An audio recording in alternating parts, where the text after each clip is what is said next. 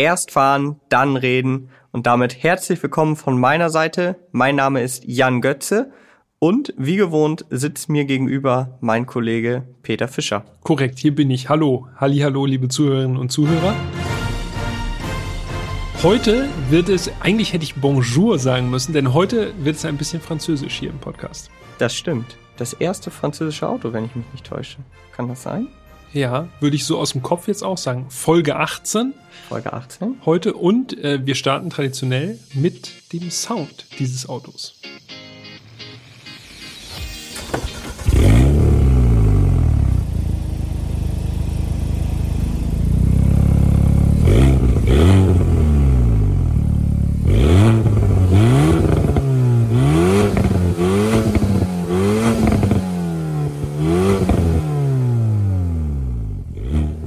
Man hört schon, es ist ein bisschen sportlicher. Es Ja. ist eine Alpine. Wir müssen uns, glaube ich, erstmal auf den Namen einigen.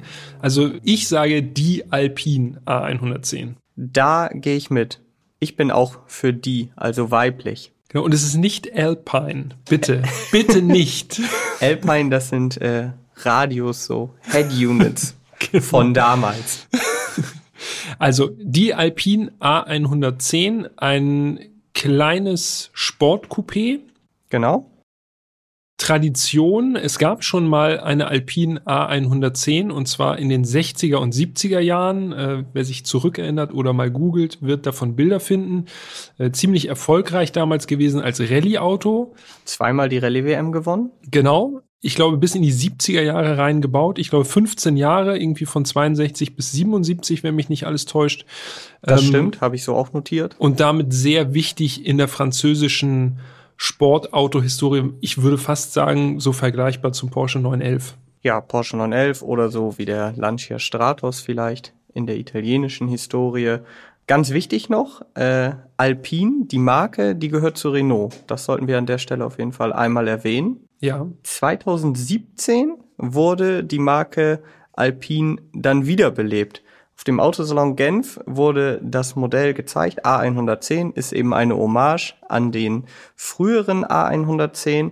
Und Ende 2017 kam dieses Auto dann zuerst als limitierte. Ja, und jetzt muss ich mich hier outen. Äh, mit dem Französisch ist es bei, nie, bei mir nicht sonderlich gut. Also du blickst in ein verzweifeltes Gesicht, weil ich tue auch immer nur so, als könnte ich Ja, also es ist eine, es gab ein limitiertes Sondermodell, Premier Edition, Ja. also Premier, ja. Also die Launch Edition. die Launch Edition, 1955 Stück gab's davon und äh, als die dann ausverkauft waren, wurde die A110 als Pure, ich sag jetzt Pure, also ihr merkt es, wir werden uns wahrscheinlich hier jetzt noch äh, das ein oder andere Mal, ja, nicht so ganz clever anstellen, was so die französischen Begrifflichkeiten angeht. Falls Französischlehrer unter den Zuhörerinnen und Zuhörern sind, ja, nehmt es uns nicht übel. Also als Pure und als, ja, jetzt wird's noch schlimmer, Legend, Legende ausgeschrieben, angeboten. Es gab zwei Versionen seit 2018 und im Jahr 2019, Ende 2019, hat Alpine dann nochmal nachgelegt und die Version kann ich Jetzt aussprechen. ne? Ja. A110S. also, die ist äh, ein bisschen einfacher auszusprechen. wir, holpern, wir holpern uns heute in die ja, Folge ich sag ja, rein, ey. deshalb habe ich da schon mal gleich äh, gesagt, vorweg. Also die Erwartungen schon mal niedrig halten. alles schön eindeutschen hier, alles eingedeutscht. Zurück zum Thema. Es gibt also drei Versionen der 110, die auch heute noch zu kaufen sind. Genau, und ich würde sagen, wir gehen jetzt mal kurz so in die Basics rein äh, und erörtern einmal kurz, was das Auto ausmacht. Also wir haben, das hatte ich ja schon, glaube ich, am Anfang gesagt, äh, ein ziemlich leichtes, kleines Auto. Ähm, wenn man sich so mal so die Eckdaten anschaut, 4,18 Meter lang, das ist Kleinwagen-Niveau, also so Ja, wie ein Definitiv. Polo, so in der Größe Polo Fiesta. 1,80 Meter ungefähr breit, Radstand 2,42 Meter, also wir sprechen von einem sehr kompakten Auto. Wenn man mal den Porsche Cayman daneben stellt, so gedanklich, 4,38 Meter Länge, also nochmal deutlich länger, 20 Zentimeter, Breite ungefähr gleich, 1,81 und 2 Meter und 47 Radstand. Die Alpine ist klein. Ja, ist auf jeden Fall ein kompaktes Fahrzeug. Vielleicht noch ganz interessant, es ist auch sehr flach. 1,25 Meter hoch nur. Also wirklich sehr sportliche Proportion. Und wer sich jetzt wirklich so gar nichts unter diesem Fahrzeug vorstellen kann, macht nichts, denn wir erklären oder versuchen es so gut es geht zu beschreiben. Wichtig für mich so das charakteristische Merkmal äh, der Optik. Es ist Retro-Optik par excellence. Also ja, wie beim Fiat 500 eigentlich auch schon. Genau, ja. Richtig äh, schön in die in die Gegenwart geholt. Also wirklich quasi sich das alte Auto aus den 60ern und 70ern angeschaut und das wirklich, wie ich finde, sehr gekonnt einfach in die moderne übersetzt. Also es ist wirklich für mich ein Beispiel, wie Retro-Design richtig gut funktioniert. Gehe ich mit. Chapeau an dieser Stelle. Oh, jetzt sind wir hier wieder beim Französischen. das lasse ich mir doch nicht nehmen. Kleines Sportcoupé, zweitürig, äh, im Grunde so, wie man sich ein Sportcoupé vorstellt. Charakteristisch tatsächlich ist die Front. Ja, Doppelscheinwerfer. Mit, mit, Doppelscheinwerfern, genau. Die erinnern dann so ein bisschen tatsächlich an die Rallye-Version, wo dann eben auch Zusatzscheinwerfer verbaut worden sind.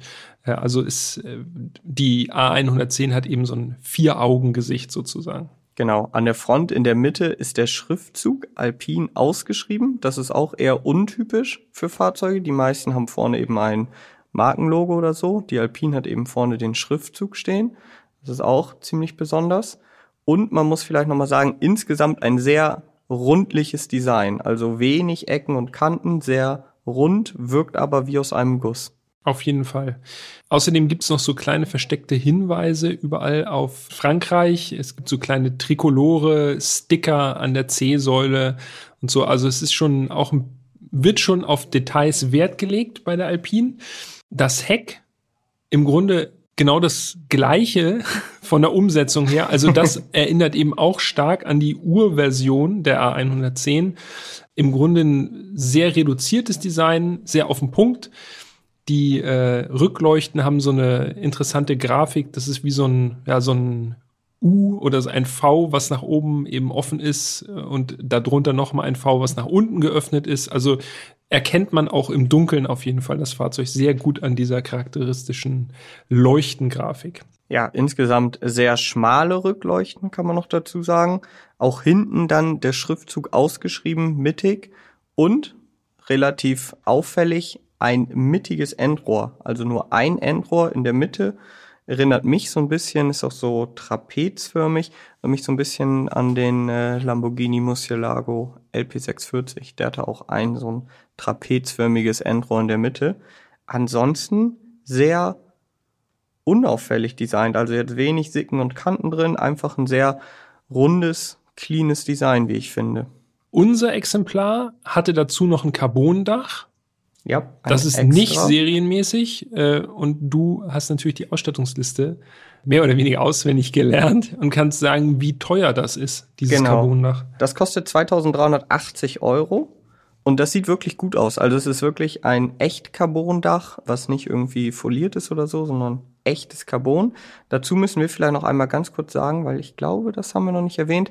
Unser Testwagen war eine A110 Pure, also quasi das Einstiegsmodell, wenn man so möchte. Das Carbondach, sehr auffällig und ganz klassisch die Farbe. Alpinblau. Genau. Ein sehr kräftiges Blau. Ja, ist sicherlich dem, dem Original nachempfunden, das es auch überproportional oft in Blau gab. Gerade im Profil gefällt mir die Alpine super. Also ich finde, die Proportionen sind einfach perfekt. Die Überhänge schön kurz, sehr knackig. Mir gefällt das Auto richtig gut. Also optisch muss ich sagen, jetzt rein vom Design ist das für mich eine 10 von 10. Gehe ich mit. Meine Lieblingsansicht ist tatsächlich die Front. Bin ein bisschen von diesem Rallye-Feeling auf jeden Fall beeinflusst und ich finde das cool, dass das nochmal so Zusatzscheinwerfer äh, neben den Hauptscheinwerfern gibt.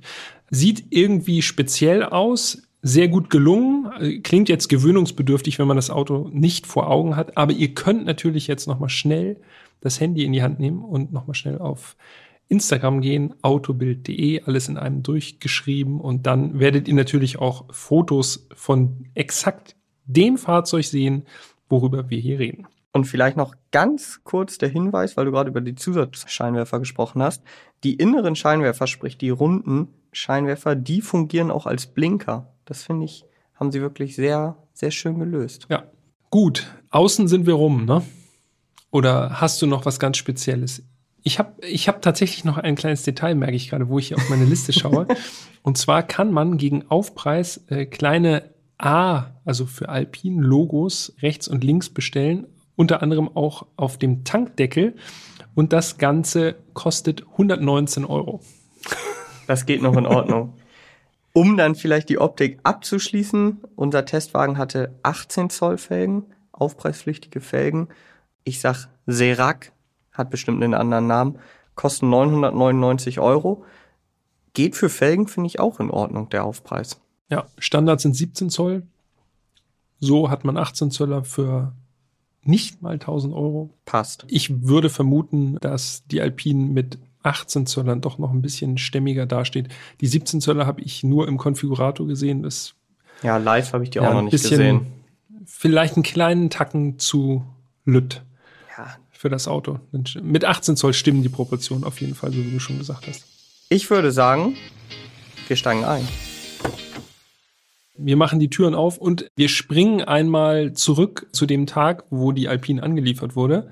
Ja. Und in der Garage stand und ich als großer Mensch schon Bedenken hatte, weil so zwischen den anderen Testwagen, die da so herumstanden, also ist, wie gesagt, es ist ein kleines Auto und auch sehr, sehr flach. Das heißt, große Menschen kommen schon ins Grübeln, wenn sie den sehen. Komm, du hast in den Caterham Pass gepasst. ich da überhaupt rein? Ja, aber der Caterham hatte natürlich den Vorteil, dass man offen fahren konnte. Die Alpine hat ja ein festes Dach. Aber es hat, sagen wir mal, gepasst. Mehr nicht.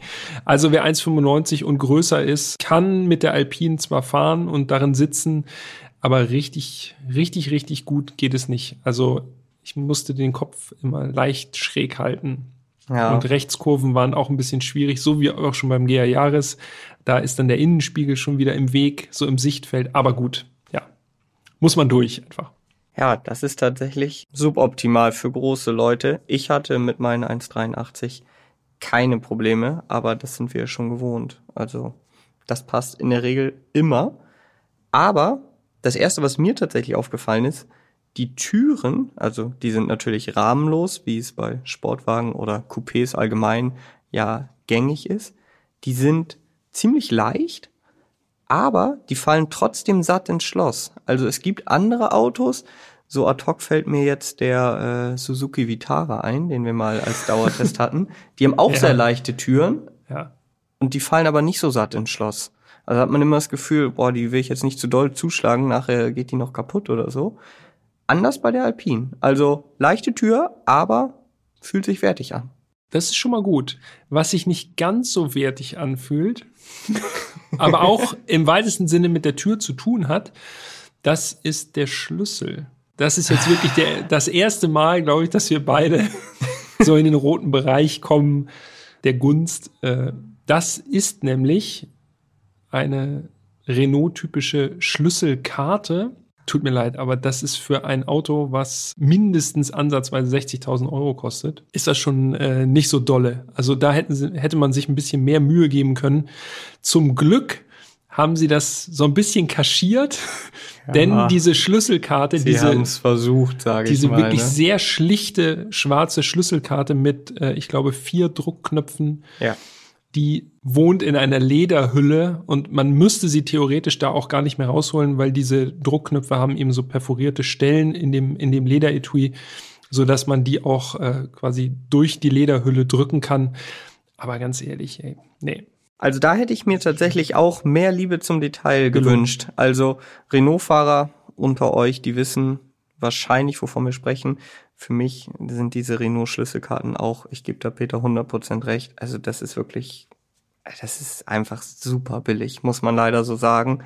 Und wenn man sich schon so viel Mühe gibt mit vielen kleinen Details wie eben den alpinen Schriftzügen, den alpinen Logos, Trikolore, innen und außen, dann hätte ich mir gewünscht, dass man bei einem Auto, genau wie Peter sagt, das ja dann doch irgendwie immer 60.000 Euro kostet, sich einfach mehr Mühe gibt mit dem Schlüssel. Und da rede ich nicht von so einem kleinen Leder-Etui. Also ja, ist ein netter Versuch gewesen und ist auch besser als ohne, aber da hätte ein bisschen mehr, ein bisschen mehr hätte das schon sein dürfen genug abgeraged über den Schlüssel. Jetzt Innenraum. Wir setzen uns rein und wir sitzen auf sportlich geschnittenen Schalensitzen. Von Sabelt. Genau. Die meiner Größe zumindest äh, doch relativ gut angemessen sind. Einziger Kritikpunkt wäre vielleicht, dass man tatsächlich keine Einstellungsmöglichkeiten hat. Das ist bei einem Schalensitz absolut verschmerzbar, weil es ja auch so sein soll. Aber man sitzt etwas zu hoch, finde ich.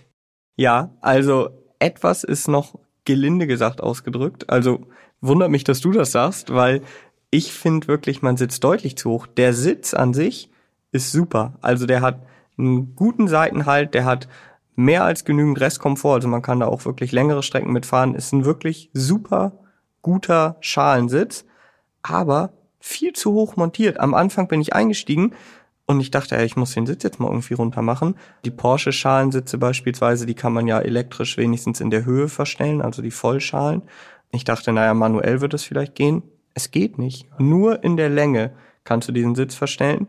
Und ich bin losgefahren und dachte, na, ich sitze ein bisschen hoch, naja, vielleicht gewöhne ich mich dran. Und nach mehreren Kilometern dachte ich, nee, also ich sitze wirklich deutlich zu hoch in diesem Auto. Ich möchte viel tiefer sitzen, um mit dem Auto mich ein bisschen besser irgendwie zu identifizieren. Und ich bin dann sogar noch ausgestiegen und habe mich neben das Auto hingekniet, um zu gucken, ob ich irgendwie einen Hebel oder irgendwie einen Knopf übersehen habe, ob das nicht doch Möglichkeit doch irgendwie niedriger, also den Sitz niedriger einstellen kann. Geht nicht und es liegt einfach daran, dass die Sitzkonsole sehr hoch baut. Tja, es ist, äh, unser Kollege Moritz würde wahrscheinlich sagen, schöne Grüße gehen raus, äh, würde wahrscheinlich sagen, das ist der Rallye-Style.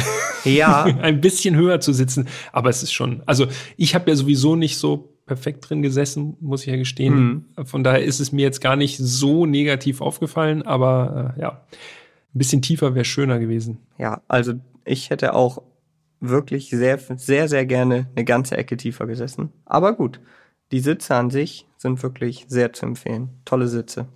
Kommen wir zu was äh, Positivem. Und zwar das Lenkrad, wenn man sich das Lenkrad anschaut, ein klassisches Lenkrad unten abgeflacht mit einem Sportknopf, den man dann quasi Gasannahme und die Spontanität ein bisschen erhöhen kann und auch äh, die digitalen Instrumente kriegen dann ein anderes Design. Das ist gut, wunderbar, aber das, was ich eigentlich sagen möchte, ist, die Schaltwippen, mhm. denn äh, die Alpine hat ein Doppelkupplungsgetriebe, ein Siebengang Doppelkupplungsgetriebe. Die Schaltwippen, die dieses Doppelkupplungsgetriebe bedienbar machen, sind nicht direkt am Lenkrad verbaut, sondern An feststehend. Danke. ja, das finde ich auch sehr gut und die sind eben auch dementsprechend groß. Also ja. Das haben ja oft Importfahrzeuge, also italienische Fahrzeuge haben das auch sehr häufig, dass sie feststehende Schaltwippen haben. Es ist Geschmackssache. Die einen sagen, mh, hm, auf der Rennstrecke muss man dann teilweise umgreifen. Sehe ich nur teilweise so, also weil die wenigsten Rennstrecken wirklich so scharfe Kurven haben, dass man irgendwie mehr als eine Lenkradumdrehung machen muss. Und wenn die Schaltwippen eben dementsprechend groß sind, muss man meiner Meinung nach gar nicht umgreifen. Aber es fühlt sich eben auch sehr wertig an. Also zwar haptisch ein sehr schönes Erlebnis. Es sind echte Schaltwippen und keine Knöpfe am Lenkrad, weil genau das ja. Gefühl hat man sonst, dass da einfach nur noch hinten eine Taste verbaut ist am Lenkrad. Nee, man kann also richtig schön da dran ziehen. Das macht Spaß. Und ich muss noch mal ganz kurz zum Lenkrad zurückkommen, denn das hat mir auch gut gefallen. Ist ein Lederlenkrad, hat noch eine 12 Uhr Markierung oben, passend in Blau. Das ist auch sehr schön. Und du bist da so ein bisschen schnell für meinen Geschmack drüber gegangen. Der Sportmodus, der ist unten rechts am Lenkrad, ein runder Knopf, rot, so ein bisschen wie der Startknopf beispielsweise beim Audi R8, sage ich mal. Und ich finde es nochmal hervorhebenswert, dass dieses Auto nur einen Sportmodus hat. Also nicht Sport, Sport Plus, Race, Individual oder sowas. Ja. Es gibt Sport und normal. Und ich finde, das ist teilweise ein Segen, einfach nur einen Knopf zu drücken und dann stellt das Auto das ein, was eben im Sportmodus eingestellt wird und nicht 100 Millionen Möglichkeiten, Kombinationen ja. und so. Manchmal wird mir das tatsächlich ein bisschen viel. Ja, gehe ich mit. Vor allem, wenn man sich dann noch eigene Programme da individualisieren kann genau. und die genau. irgendwo ablegen kann. Es ist natürlich schön, wenn man da jetzt irgendwie Bock hat, da dran rumzuspielen den ganzen, den ganzen Tag. Aber es ist eigentlich viel geiler, wenn das Auto einfach so abgestimmt ist, dass zwei Programme reichen. Genau. Und das passt einfach so ein bisschen zu diesem puristischen Konzept des Autos. Deshalb das nochmal absolut positiv hervorzuheben. Gut gemacht. Gut gemacht. Digitale Instrumente, darüber hatte ich zumindest gerade eben, das habe ich gerade eben schon mal angerissen. Dazu gibt es eigentlich gar nicht so viel zu sagen. Ordentlich ablesbar, eben auch im Sportmodus dann nochmal anders von der Grafik, ein bisschen mehr rot. Genau, zwei unterschiedliche Modi quasi auch im digitalen Cockpit. Vielleicht noch ganz interessant, Rückfahrkamera wird auch im digitalen Cockpit angezeigt. Genau. Das ist auch ganz cool, hat man alles im Blick. Ja. Aber ansonsten, ja, gibt's dazu eigentlich nicht viel zu sagen. Passt zum Auto.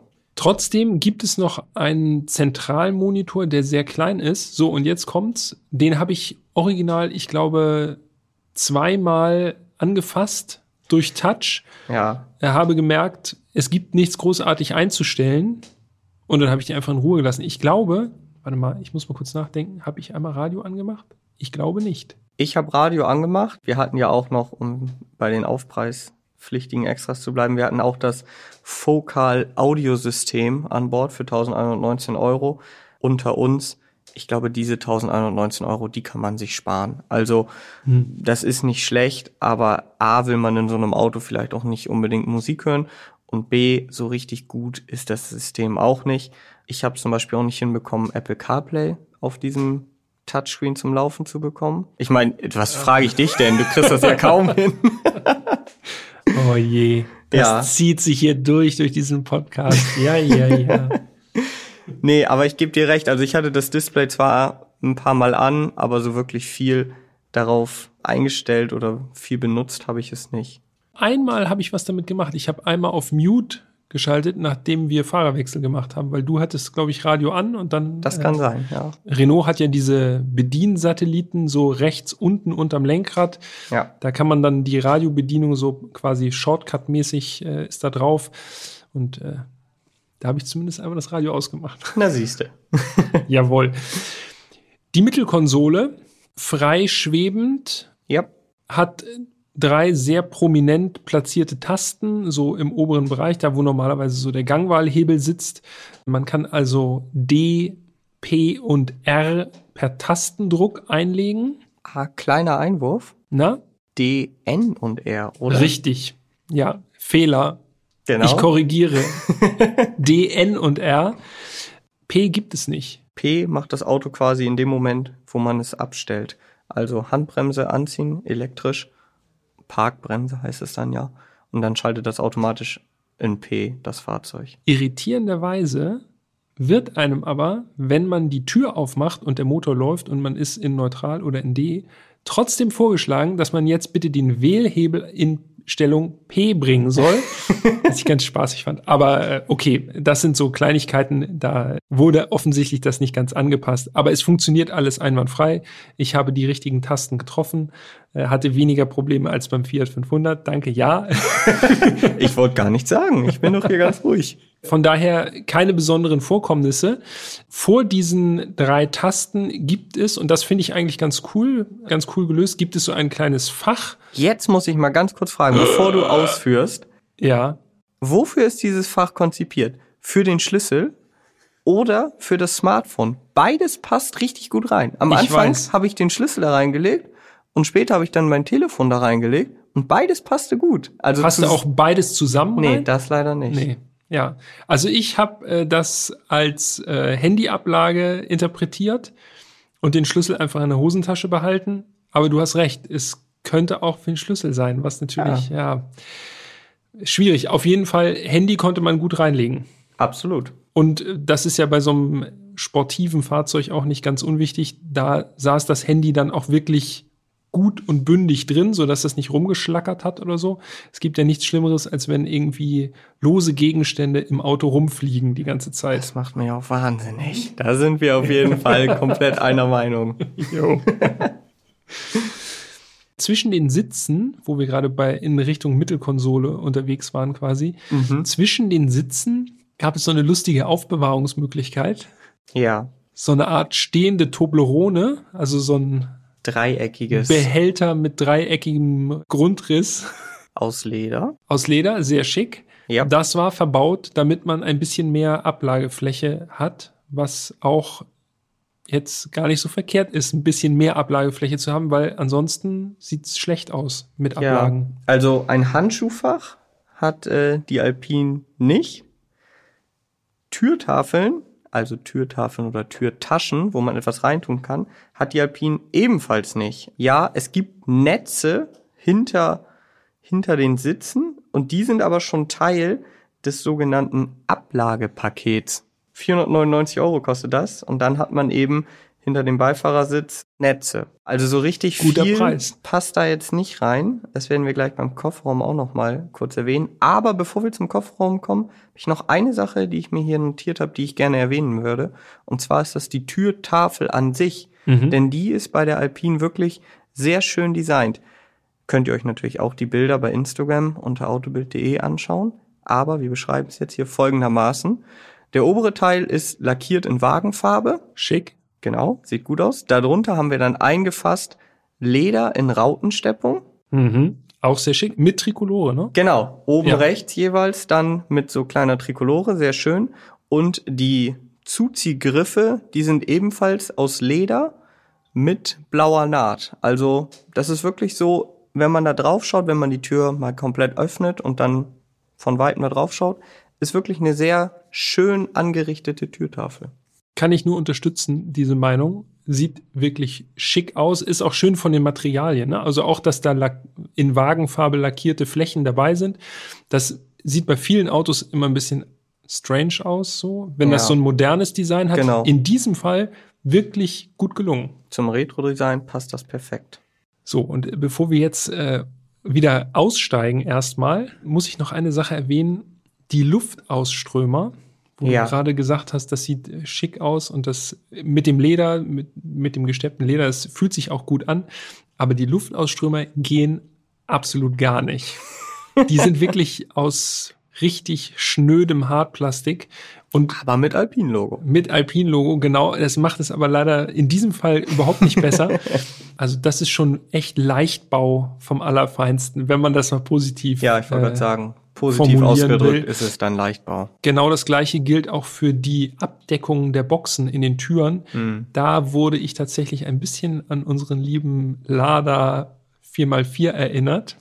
Ja, der Lada aus Folge 9, falls ihr die nicht gehört habt. Genau, hört, ihr noch mal reinhauen. hört gern noch mal rein. Also gerade diese beiden Details wirken doch schon sehr, sehr einfach. Und die Luftausströmer, da greift man halt auch wirklich mal hin. Ne? Das ist ja nicht mhm. so, dass mhm. man die einmal im Autoleben irgendwie anfasst und danach ist gut. Ja, das stimmt, leider. Das sind so Sachen. Na ja, na ja. Ja, finde ich auch nicht gelungen, aber könnte ich persönlich noch mit leben. Womit ich allerdings nicht leben kann, also zumindest auf Dauer, sind die Kofferräume, beziehungsweise das Ladevolumen ist das viel mehr. Zwei Kofferräume. Genau. Man würde jetzt denken, also schön Mittelmotorsportwagen kennt man ja vielleicht vom Porsche Cayman. Da hat man doch vorne und hinten einen Kofferraum. Das ist doch ideal. Ja, und äh, wollen wir vorne oder hinten anfangen? Ist eigentlich völlig egal. Ist eigentlich Wumpe, weil ist völlig egal. vorne wie hinten.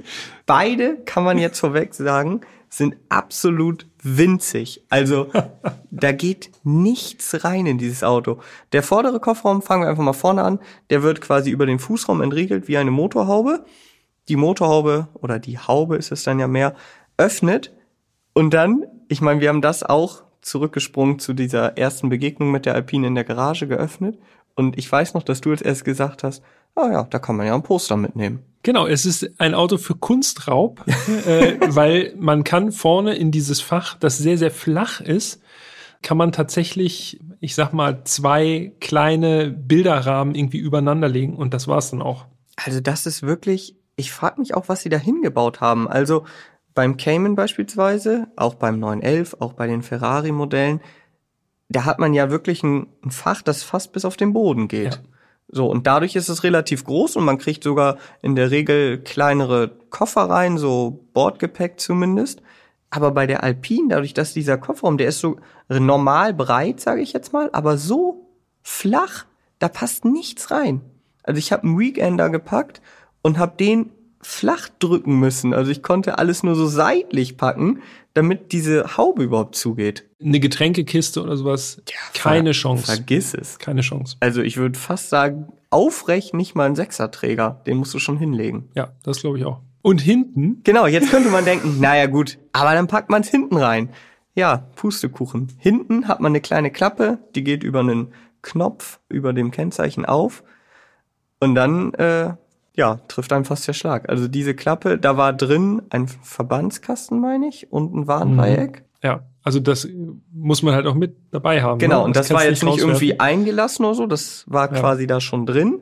Und dann passte da wirklich, und das ist jetzt nicht übertrieben, mit Ach und Krach mein Rucksack rein. So, und das ist jetzt nicht so ein Tracking-Rucksack 140 Liter oder so. Das ist ein ganz normaler Rucksack. Der passt dann gerade so bündig rein. Dann ist dieser Kofferraum voll. Ja.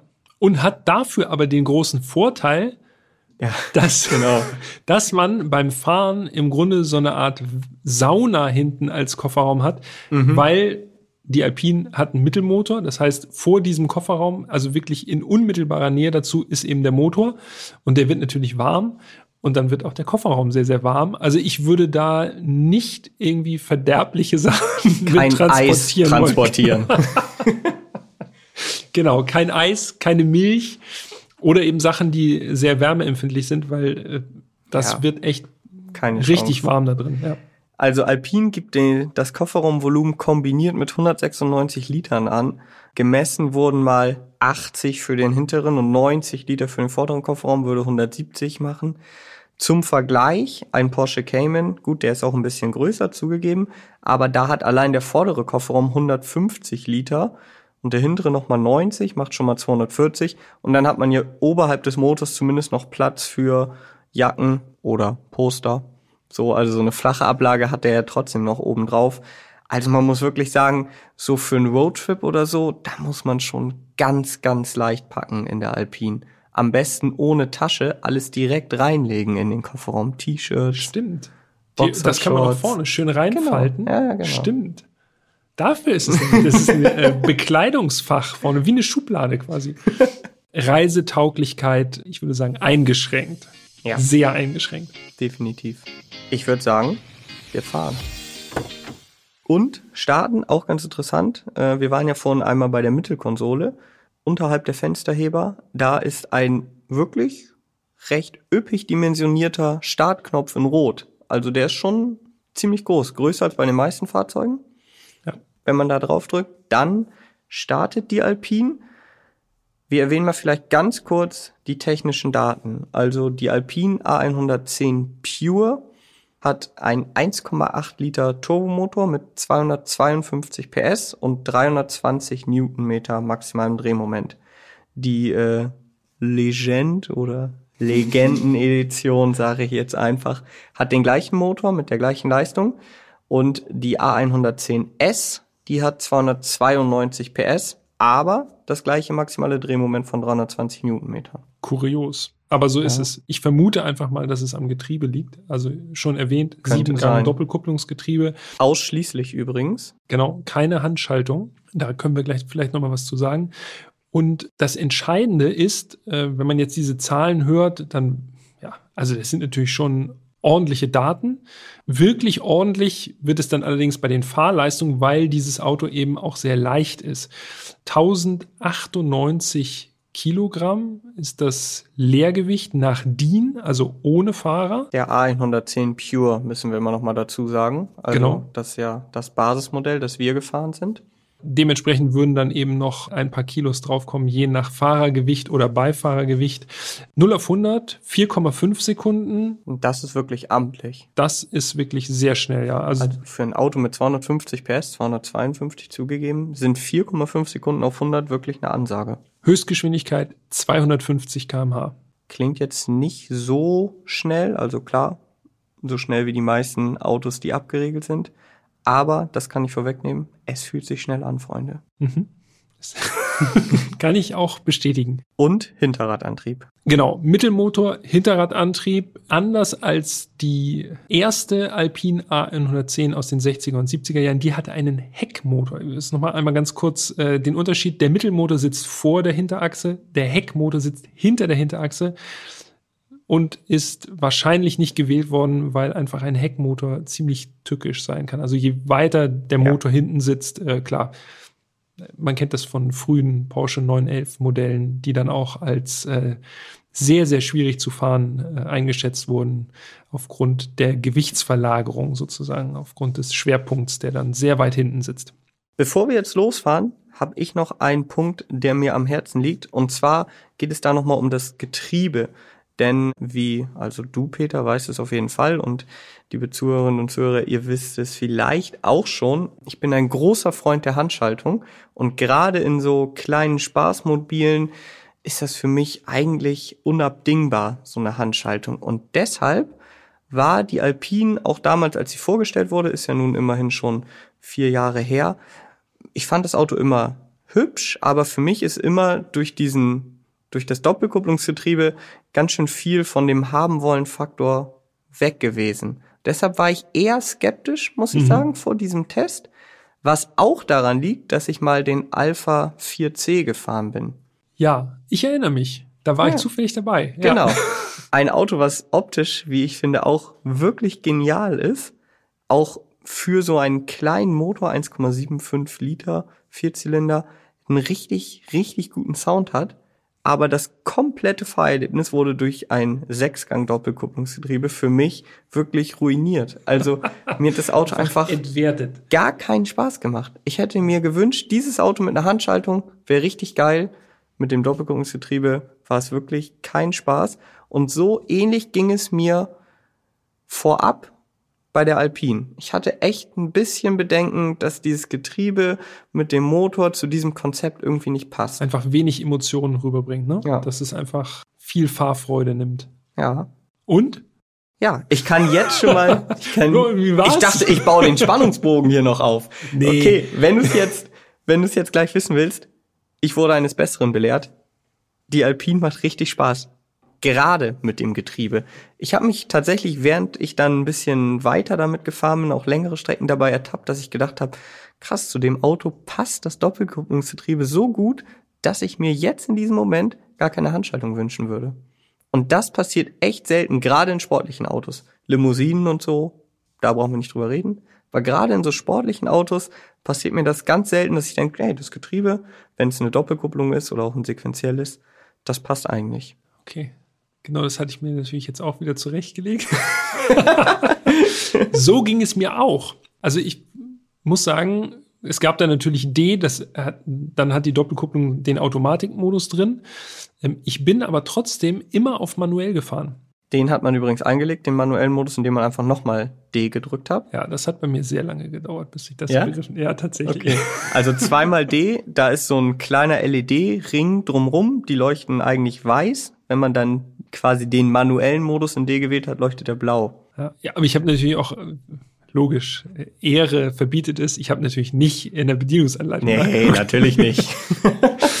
also, als ich das entdeckt hatte, wie man manuell schalten kann, bin ich nur noch manuell gefahren. Ja, das macht wirklich Spaß. Wobei auch der Automatikmodus echt, der schaltet oder das Getriebe schaltet schnell und zuverlässig, aber natürlich macht es im manuellen Modus mehr Spaß. Was mir beim manuellen Modus tatsächlich sehr gut gefallen hat, ist, dass es im Grunde beim Ziehen der Schaltwippe auch direkt einen Gangwechsel zur Folge ja. hatte. Ne? Also es war Keine sehr, sehr schnell. Es war wirklich auch so, gerade so, wenn man so normal anfährt, einfach an der Ampel und dann kann man so richtig schön durchtriggern, die, die Gänge. Das hat richtig Spaß gemacht. Ging mir ganz genauso. Also ich muss wirklich sagen, von Anfang an hat mir die Alpine viel Spaß gemacht zu fahren. Also ein ganz tolles Chassis hat dieses Fahrzeug. Es ist sehr lebendig, dazu würde ich gleich gerne noch mal was sagen. Der Motor hat für mich oder für meinen Geschmack definitiv genügend Leistung, also schiebt gut an, nicht brutal, aber mehr Leistung braucht man in diesem Auto nicht. Definitiv nicht. Also die 320 Newtonmeter maximales Drehmoment reichen vor allem also sowas von aus. Das ist, äh, das macht echt Spaß, weil der Motor schiebt unten raus richtig gut. Oben genau. wird's dann typisch Turbomotor so ein bisschen zäher. Also eigentlich ist dieser Druck so zwischen Leerlauf, Drehzahl und 5000, da kann man das richtig gut nutzen. Ist im Grunde so ein bisschen auch Rallye-Style, ne? Das stimmt. Muss man sagen. Ne? Und zeigt einmal mehr, dass wirklich ja das Gewicht hier den Ausschlag gibt, ja. Also 252 PS in einem Auto, was 1,8 Tonnen wiegt, das wird sich sicherlich nicht ansatzweise so sportlich anfühlen wie jetzt hier in einem Auto, was 1,1 Tonnen nur wiegt. Ja.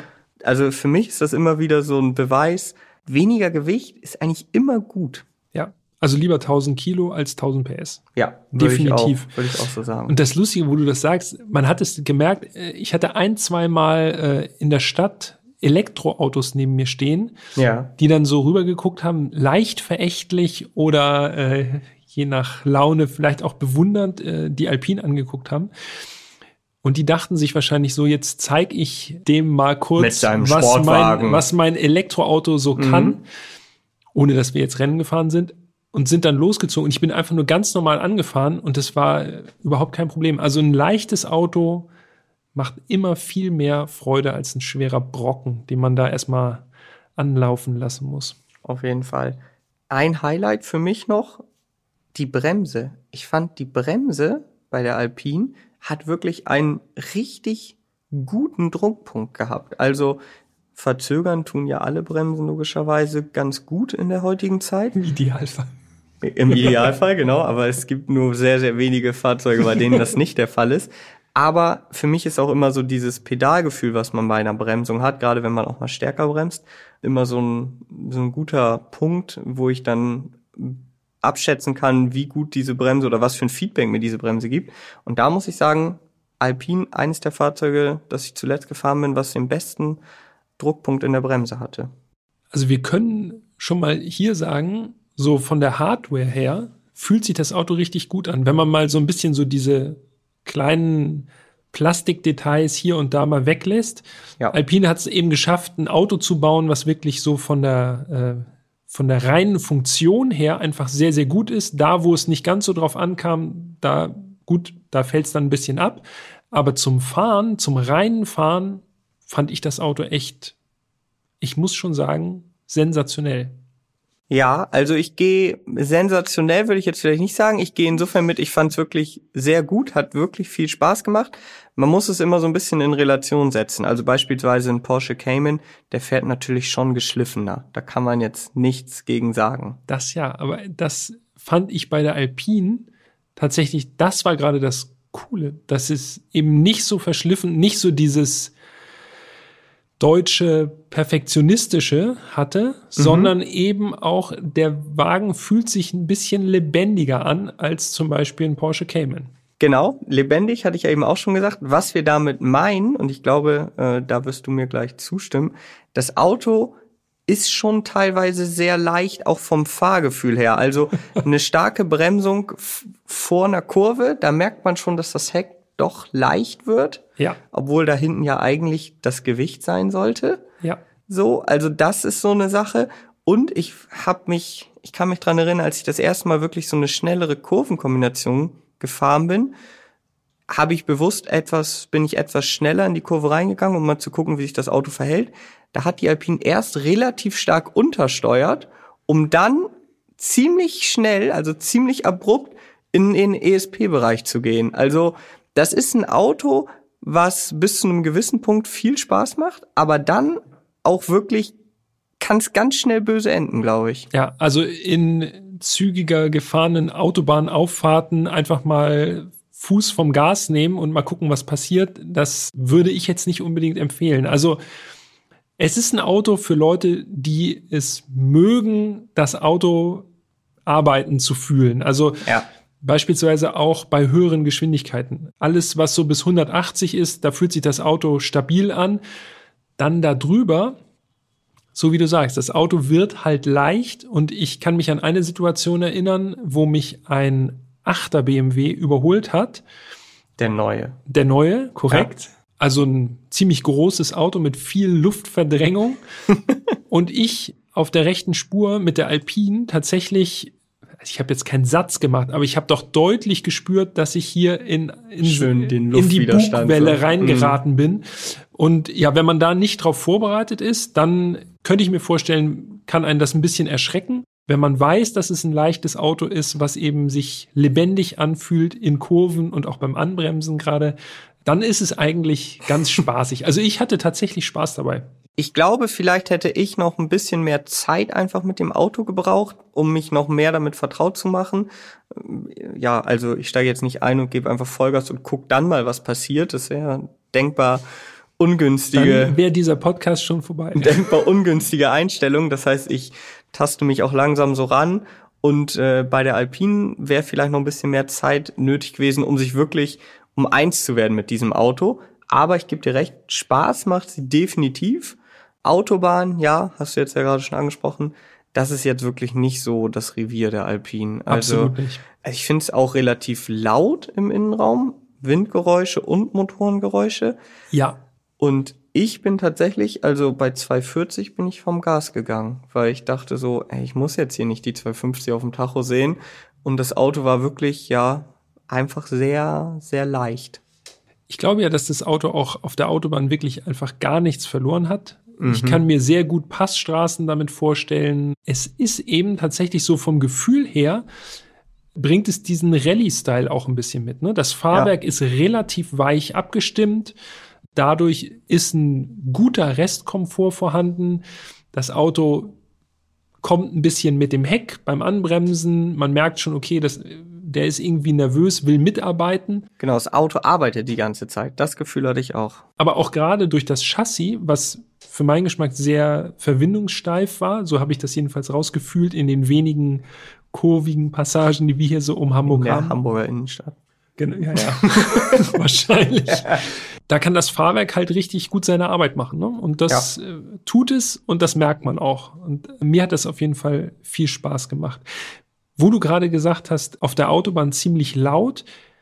Der Sound ist außen wie innen recht künstlich, muss man sagen. Also Vierzylinder-Sound ein bisschen irgendwo durch irgendwelche Maßnahmen kommt da auf jeden Fall so ein etwas brummiger, in Anführungszeichen Sportsound in den Innenraum durch. Bin froh, dass du das sagst. Ja, Sonst werde ich hier als der, hier, ne? ich werde hier wieder als der miese Peter, was den Sound geht, irgendwie dann quasi abgestempelt, weil alle alten alten, in Anführungsstrichen, Autos haben guten Sound, die neuen dank OPF nicht mehr so. Aber ich gebe dir recht. Also der Sound ist nicht schlecht, aber ein 4C beispielsweise klingt besser. Ich habe mir aufgeschrieben, das Ansauggeräusch, das ist irgendwie so ein bisschen künstlich. Es klingt so ein bisschen so, als würde jemand so ganz stark durch so ein Rohr atmen oder so. Also mhm. ganz eigenartig. Der Turbo pfeift hörbar. Das ist ganz cool. Lässt auch ordentlich Luft ab beim Gas wegnehmen. Klingt auch gut. Äh, ja. Also wird nicht versteckt sozusagen, dass es ein Turbomotor ist vom Sound präsent, aber auf der Autobahn tatsächlich, muss ich auch sagen, also störend laut. Ja. Beim Runterschalten hat er, äh, hat die Alpine so teilweise so Fehlzündungen gemacht. Mm, das ist immer Geschmackssache.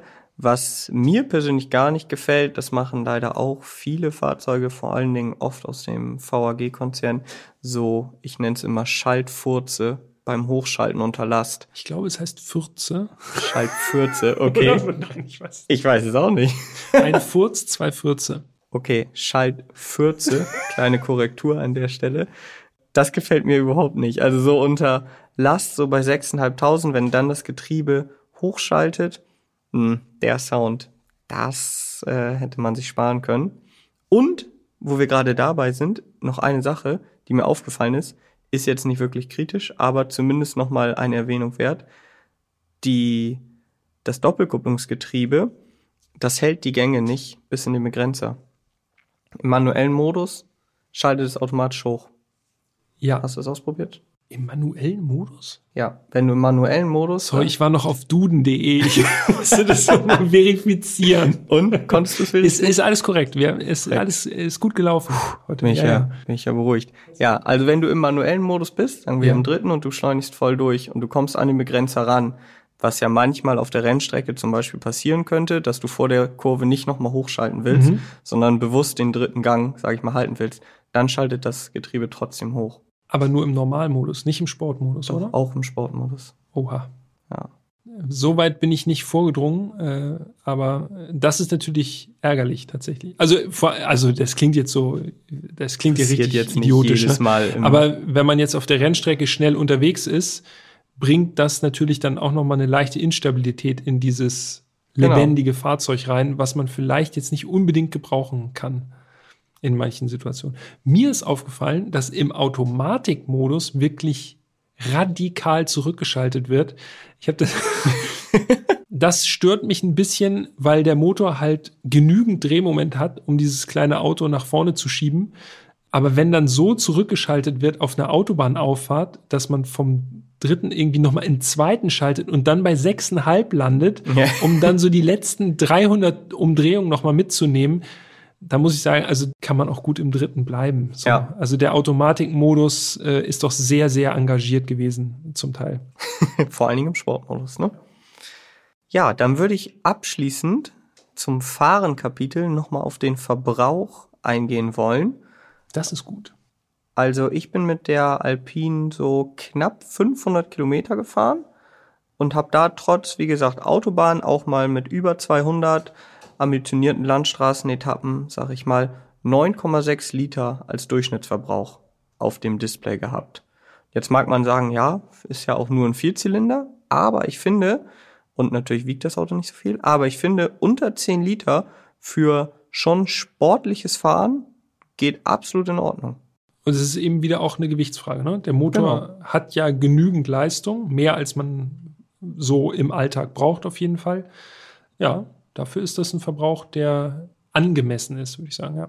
Also ich glaube, ohne dass ich es jetzt probiert habe, aber das Auto kann man, wenn man ganz normal gesittet fährt, auch mit siebeneinhalb, acht Litern im Alltag bewegen. Ganz bestimmt, ja. Wenn man nicht viel Gepäck hat. Was ja naturgemäß nicht dabei ist. Es sei denn, man packt da ganz viele Backsteine rein. Dann würde ich gerne noch erwähnen, wieso die Reaktionen auf dieses Auto waren. Ja. Denn die Alpine fällt natürlich schon super stark auf im Verkehr. Also das ist auffällig gewesen, dass viele Leute geguckt haben. Ja. Aber, und das fand ich verwunderlich, anders als bei vielen anderen Fahrzeugen, wurde ich auf die Alpine nicht einmal angesprochen. Kein einziges Mal. Also keiner kam und hat gefragt, was ist das für ein Auto oder hat in irgendeiner Weise eine Reaktion gegeben, außer Blicke. Also es war einfach verwunderte Blicke. Genau. Ich habe das auch beobachtet vom, äh, von der Wohnung aus, die Alpine unten in der Straße vorm Haus.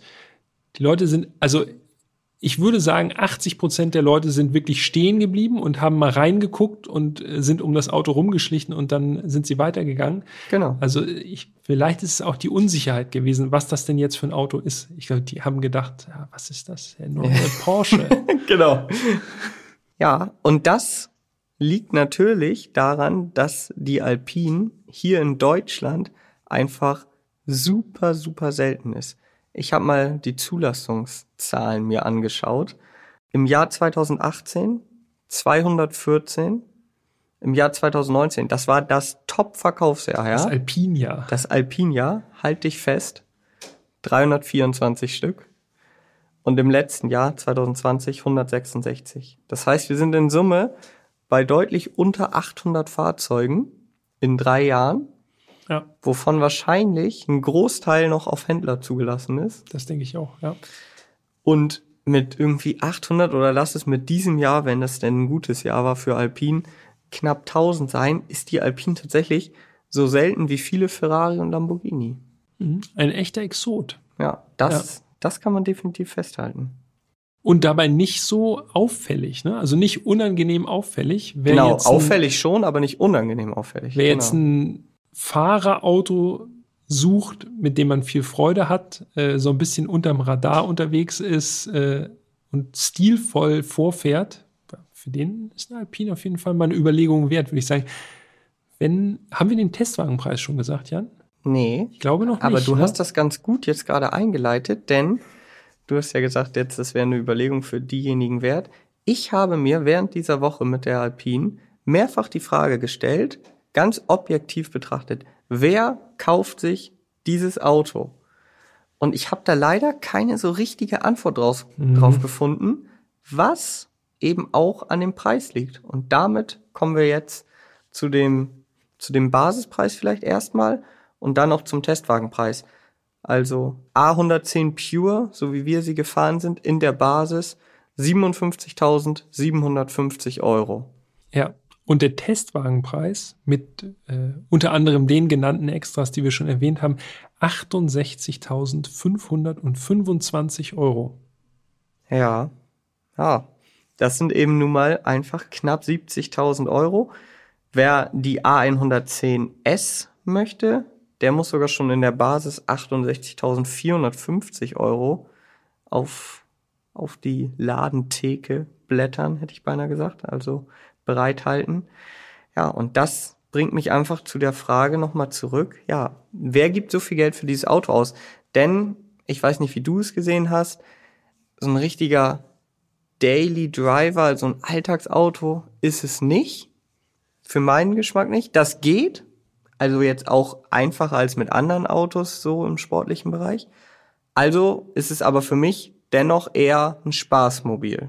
Ja, absolut. Und jetzt komme ich wieder um die Ecke.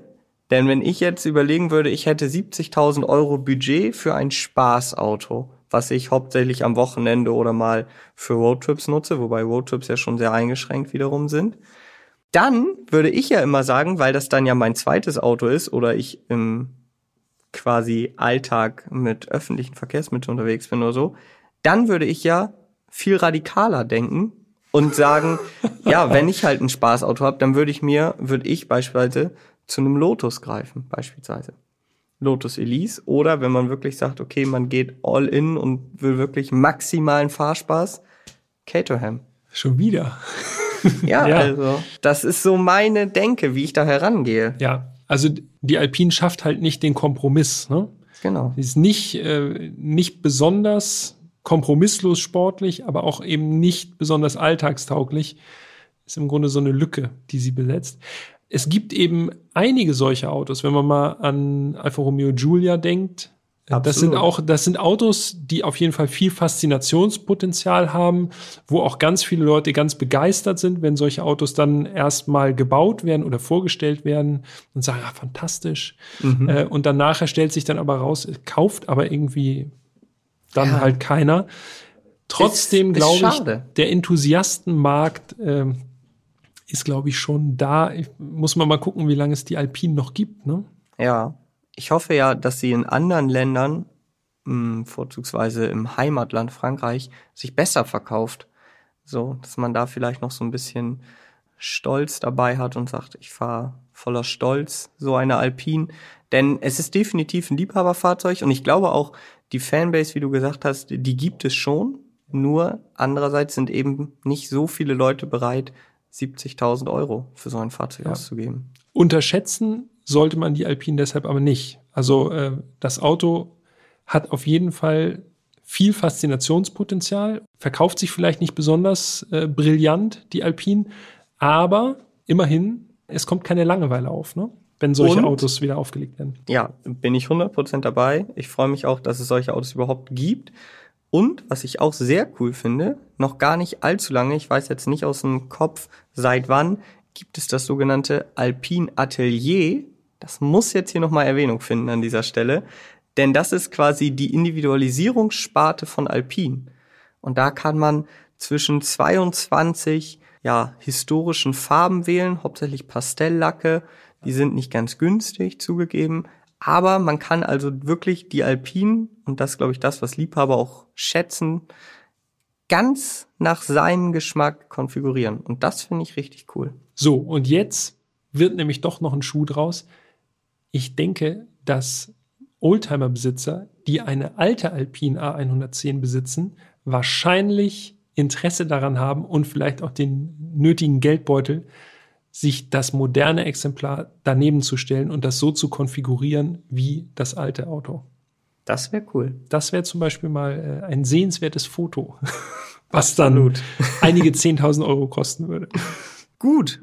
Ich glaube, wir sind durch. Ein spannendes Auto auf jeden Fall. Wir haben auch lange äh, darüber uns unterhalten, Jan, muss ja? ich sagen. Ja, es ist schon. Es gab viel es zu kein, sagen. Nicht der kürzeste Podcast geworden. Das ist gut. es gab ja auch viel zu sagen und ich bin wirklich froh, dass wir die Chance hatten, die Alpinen fahren zu können, denn gerade ich mit meinen Vorurteilen dem Getriebe gegenüber wurde eines Besseren belehrt. Weiß jetzt also, dass dieses Auto wirklich sehr viel Spaß macht. Optisch hat es mir schon vorher gefallen. Ja, also ich würde sagen, das Auto ist wirklich richtig gelungen. Ja, kann ich nur unterschreiben. Und in Folge 19, die schon nächste Woche kommt, genau. da wird es wieder um ein Auto mit Mittelmotor gehen.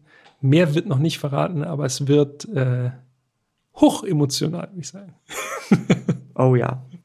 Alles klar. Macht es gut bis dahin. Vielen Dank fürs Zuhören. Wenn ihr uns schreiben wollt, könnt ihr das gerne tun unter podcast.autobild.de.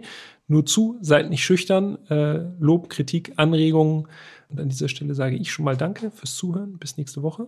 Ja, ich kann mich da nur anschließen. Also immer her mit Feedback jeglicher Art. Wir freuen uns drüber und sage auch bis nächste Woche. Macht's gut. Ciao, ciao.